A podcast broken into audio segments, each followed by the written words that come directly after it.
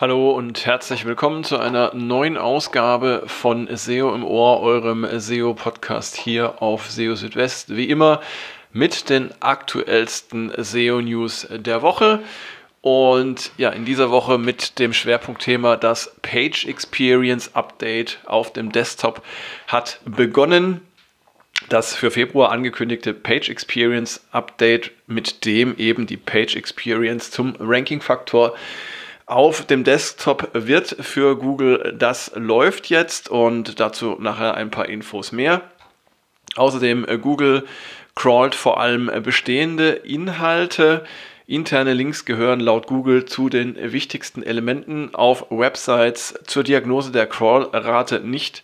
Die Zeit für das Rendern im Browser verwenden und PDFs sind laut Google keine Ursache für Duplicate Content. Ja, das sind die Meldungen, die wir aus SEO-Sicht dieses Mal im Podcast haben. Ansonsten, ja, heute ist äh, Donnerstag, heute ist der 24. Februar. Ähm, es gibt natürlich weitaus wichtigere Meldungen heute als äh, SEO, das ist ganz klar. Ähm, die aktuelle Situation gerade in Europa macht uns natürlich gerade allen zu schaffen und Sorgen, auch mir, das kann ich nicht verschweigen. Nichtsdestotrotz äh, werde ich natürlich weiterhin für euch die aktuellsten SEO-News zusammenfassen hier im Podcast und auch auf SEO Südwest und ja, lasst uns einfach optimistisch bleiben. Lasst uns einfach äh, dran glauben, dass alles wieder gut wird und ähm, dass das Ganze dann sich äh, irgendwie einem doch noch guten Ende zuwendet. Ja, also das äh, ist, glaube ich, das Beste, was wir im Moment machen können. Und äh, ja, damit möchte ich auch zu den Meldungen in diesem Podcast übergehen und ähm, fange jetzt mal an mit dem Page Experience Update. Ähm, das ist vielleicht ein bisschen verwirrend, dieser Begriff, weil das Page Experience Update gab es ja eigentlich schon im letzten Jahr. Und ähm, da war aber allerdings nur die mobile Suche von Google betroffen. Also mit dem Page Experience Update wurde ja die Page Experience, wie der Name schon vermuten lässt, zum Ranking-Faktor in der mobilen Suche. Und die Page Experience ist ein Begriff, der sich aus verschiedenen Kriterien zusammensetzt.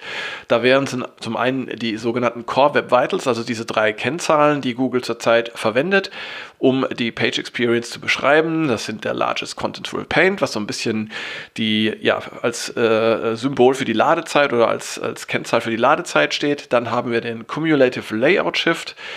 Dieser äh, Cumulative Layout Shift, der gibt an, wie stabil oder ja, wie äh, wenig sich äh, Elemente auf einer Seite beim Laden bewegen. Ja, also ihr kennt ja den Klassiker, ihr wollt während des Ladens auf einen Link klicken und dann plötzlich verschiebt er sich und äh, ist dann plötzlich ganz woanders und ihr klickt dann vielleicht aus Versehen auf einen Werbebanner.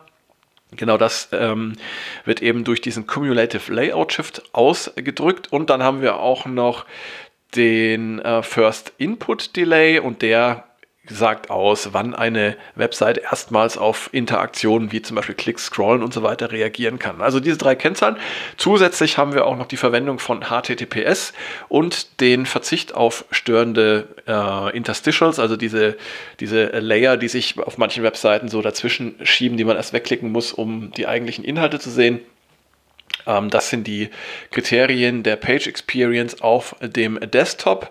In der mobilen Suche kommt dann noch die Mobilfreundlichkeit hinzu. Die haben wir natürlich auf dem Desktop nicht. Genau, und dieses Page Experience Update auf dem Desktop, das läuft jetzt gerade. Google hat es jetzt äh, vor zwei Tagen äh, bestätigt, dass äh, das Ganze äh, begonnen hat. Langsam soll das Ganze ausgerollt werden und das wird bis Ende März dann äh, dauern. Also bis dahin wird dieser Rollout sich ähm, fortsetzen. Und es ist davon auszugehen, dass dann nach und nach diese Page Experience dann mehr Einfluss gewinnen wird in äh, den Suchergebnissen. Allerdings, wenn wir so zurückschauen, Page Experience Update äh, mobil, da hat es keine großen Veränderungen gegeben. Das heißt also, die äh, Schwankungen der Rankings, die sind da tatsächlich überschaubar geblieben. Und ich gehe davon aus, dass es diesmal auch so sein wird. Und äh, ja, hinzu kommt, dass, dass die Page Experience auf dem Desktop für viele ähm, für viele Webseiten ähm, sowieso besser ist. Das liegt einfach daran, dass man auf dem Desktop eine meist bessere Internetanbindung hat. Das heißt, dass dann auch die, die Ladezeiten besser sind. Und das heißt, ich würde mal vermuten, dass die Auswirkungen für die Desktop-Suche noch geringer sind, als sie jetzt in der mobilen Suche äh, gewesen sind. Aber wir werden es sehen.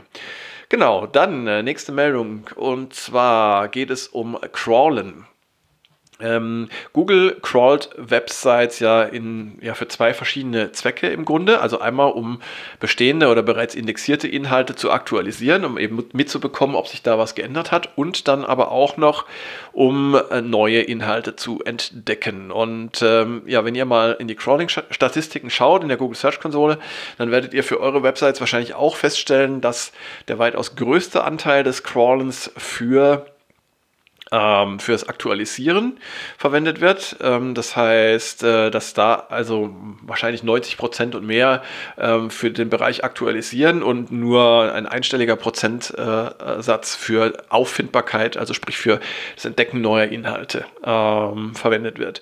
Und ja, das ist auch ganz normal. Das hat John Müller erklärt in den Google Search Central SEO Office Hours vom 18. Februar. Ähm, denn äh, der Umfang der Seiten, äh, die Google bereits kennt, der wächst einfach mit der Zeit, während der Anteil neu hinzukommender Seiten ähm, normalerweise recht konstant sei. Es gäbe zwar Ausnahmen ähm, bei sehr kurzlebigen Websites, zum Beispiel für lokale Nachrichten, bei denen regelmäßig viele Meldungen hinzukommen und alte Meldungen schnell an Bedeutung verlieren. Aber äh, bei einer E-Commerce-Website äh, zum Beispiel, bei der die Menge der Inhalte langsam wächst und bei der die meisten Inhalte valide bleiben, ähm, sodass äh, der Anteil des Crawls zur Aktualisierung höher ist als der Anteil äh, zum Neuentdecken äh, von Inhalten. Also das ist dann der, eher der Normalfall. Und ähm, ja, außerdem sagte John Müller auch noch, es gibt keine Empfehlung von Google, wie man das Verhältnis zwischen Aktualisieren und, und äh, Neuentdecken oder Auffindbarkeit beim Crawlen steuern kann. Also eigentlich ganz normal. Dennoch ähm, denke ich ganz interessant, äh, sich damit mal beschäftigt zu haben und das eben auch einordnen zu können. Ja, eins meiner Lieblingsthemen im Bereich SEO ist ja die interne Verlinkung auf Websites und ähm, da bin ich auch jetzt gerade, das war gestern, wieder auf eine schöne Meldung oder auf eine schöne Aussage gestoßen, auch wieder von äh, John Müller. Ähm, er hat nämlich gesagt, dass die interne Verlinkung zu den wichtigsten Elementen auf Websites gehört. Und äh, ja, wenn wir nochmal schauen, welche Funktionen interne Links haben, dann äh, wird es auch ein bisschen klarer. Also einmal unterstützen interne Links Google und andere Suchmaschinen natürlich beim Crawlen und Indexieren neuer Inhalte. Sie helfen aber auch den Besucherinnen und Besuchern dabei, sich auf einer Website zu orientieren und sie zeigen auch die Bedeutung der einzelnen Seiten einer Website und stärken damit auch ihr Gewicht und damit ihre Rankings. Und ähm, John Müller sagte außerdem noch, die meisten Websites hätten eine Homepage, die normalerweise auch die wichtigste Seite einer Website sei. Und Links von, von der Homepage und anderen wichtigen Seiten könnten eben andere Seiten oder anderen Seiten mehr Gewicht geben. Das kann man auch über temporäre Links äh, lösen. Äh, wenn man zum Beispiel temporär Links von der Startseite auf andere, andere Seiten setzt, dann kann man denen so ein bisschen eine Starthilfe geben, wenn diese Seiten neu sind. Allerdings, äh, wenn man diese Links dann wieder entfernt, dann äh, sei dieser Effekt dann nicht mehr gegeben. Aber vielleicht hat Google die Seiten ja dann immerhin schon gecrawlt und indexiert. Ähm, wenn man sich so einen normalen äh, Blog anschaut, dann ist das ja auch Standard. Das heißt also, die neuesten Beiträge erscheinen ja sowieso immer vorne auf der Startseite und wandern dann irgendwann weiter nach hinten, sind dann also nur äh, erst auf Seite 2 oder 3 und ja, auf diese Weise hat man diesen Effekt dann ganz äh, automatisch. Ja, interessant ist auch, ähm, das hat John Müller auch gesagt, dass neue Links von Google dann beim erneuten Crawlen einer Website sofort verarbeitet werden, also es gibt keine künstliche Verzögerung. Das heißt, wenn ihr also ähm, auf eurer Website neue Seiten hinzufügt, die schnell äh, indexiert werden sollen, dann äh, kann es sinnvoll sein, die von wichtigen Seiten wie von der Startseite aus zu verlinken. Und denkt dran, zu viele äh, Links sollten aber auf diesen Seiten nicht platziert werden, weil das dann äh, das Gewicht der Links verwässern kann und weil Google dann irgendwann bei zu vielen Links einfach nicht mehr weiß, welche äh, Seiten denn jetzt tatsächlich wichtig sind und welche nicht.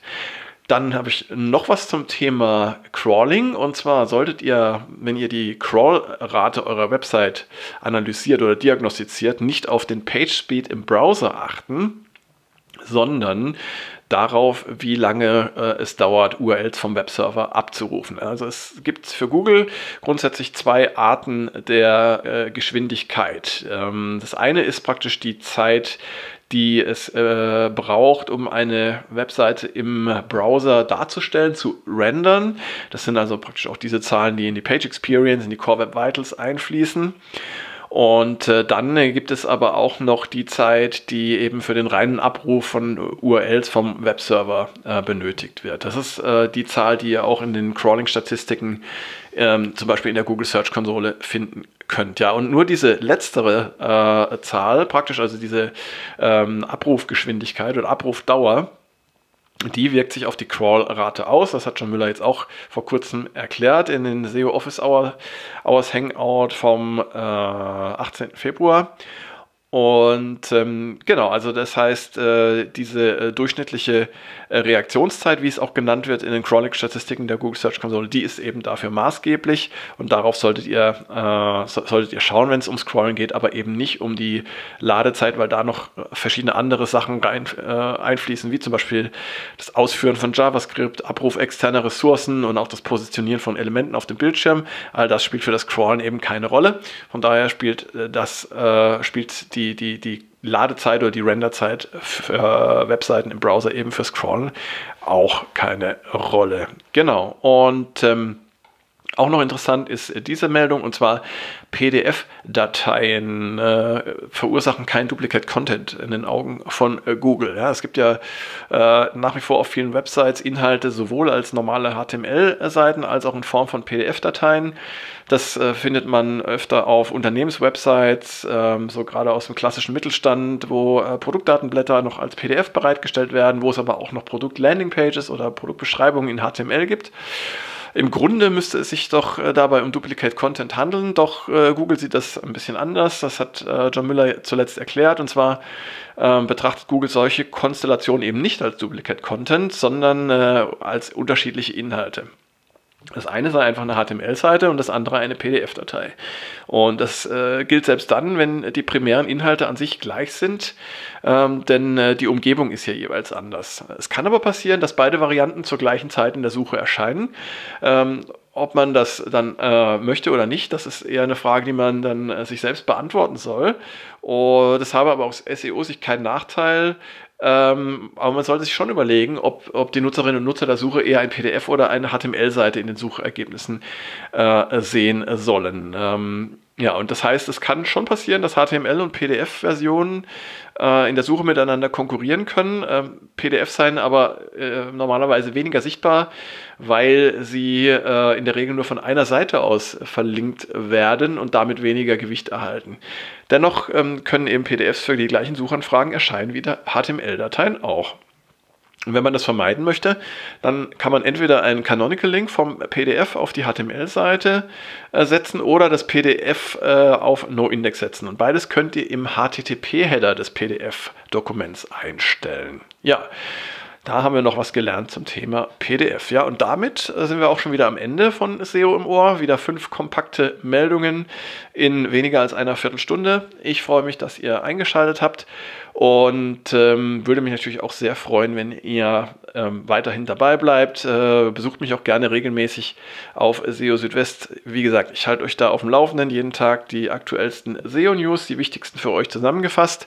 Und äh, wenn ihr Fragen habt, Infos äh, benötigt, oder Kritik habt und so weiter, dann äh, meldet euch doch gerne bei mir, entweder per Mail info.seo-südwest.de oder auch über die sozialen Medien. Ja, und jetzt wünsche ich euch ja eine gute Zeit. Äh, bis zum nächsten Mal. Ähm, wie gesagt, äh, ich äh, hoffe, dass, dass sich äh, alles äh, ja, in, eine, in Richtung einer friedlichen Zukunft auch äh, wieder entwickeln wird. Und wir hören uns dann spätestens in einer Woche zur nächsten Ausgabe von Serum Ohr. Bis dahin erstmal, macht's gut. Ciao, ciao. Euer Christian.